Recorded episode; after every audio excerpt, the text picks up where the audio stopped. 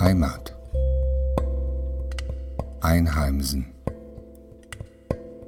Beheimatet sein. Heimchen am Herd. Das Heim.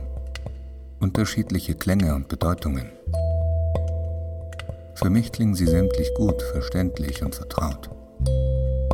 Sie kommen aus meiner Muttersprache. Mein Geburtsland ist nicht das Land, in dem ich lebe.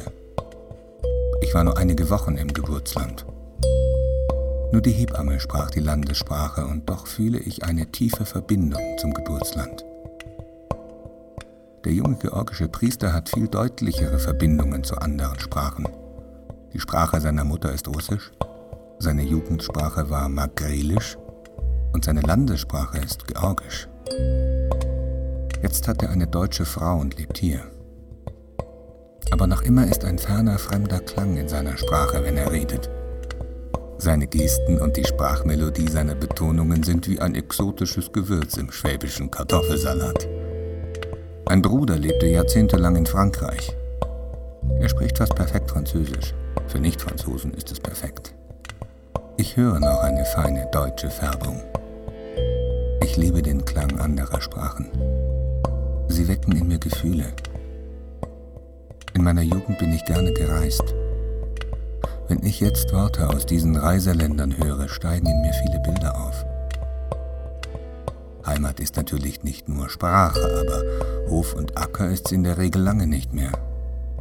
Heute sind die Menschen mobil und man kann auch in seinem Zimmer vom PC aus in Indien arbeiten. Und wo immer du bist, nimmst du dich mit.